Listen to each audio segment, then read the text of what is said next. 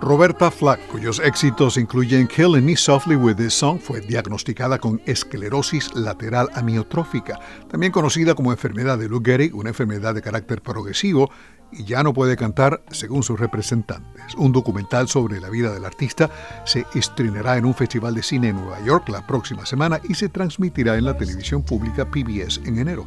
Roberta Flack, de 85 años, también lanzará un libro para niños próximamente.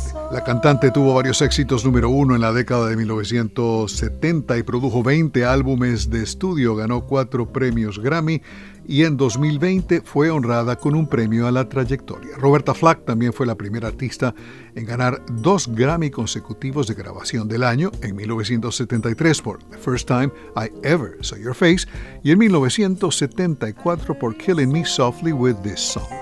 La cantante británica Adele comienza su residencia en Las Vegas, Nevada, el viernes, 10 meses después de que a última hora cancelara las presentaciones debido a lo que dijo es la pandemia. Adele fue víctima de ataques en línea por presuntos fans o supuestos fans que ya habían viajado a la ciudad de Las Vegas para asistir a los conciertos denominados fines de semana con Adele.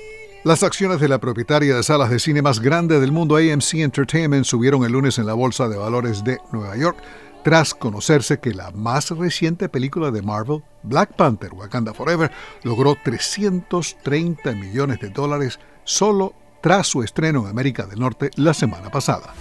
El comediante Jay Leno sufrió quemaduras en el rostro en su garaje de autos de lujo en Los Ángeles cuando uno de sus automóviles se incendió. El expresentador de The Tonight Show confirmó la noticia a la publicación Variety. El sitio web Deadline confirmó el incidente.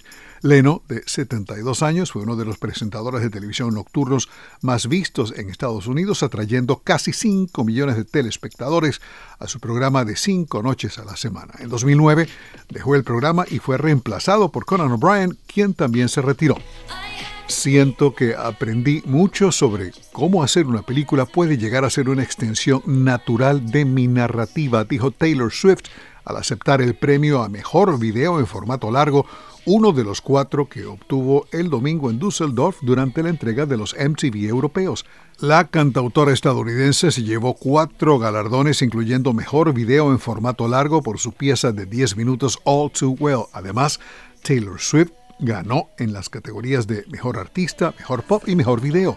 All Too Well fue presentado en el Festival Internacional de Cine de Toronto, el TIFF, donde ella dijo que para hacerlo se inspiró en películas románticas de la década de los años 70 como Love Story y The Way We Were. Alejandro Escalona, Voz de América.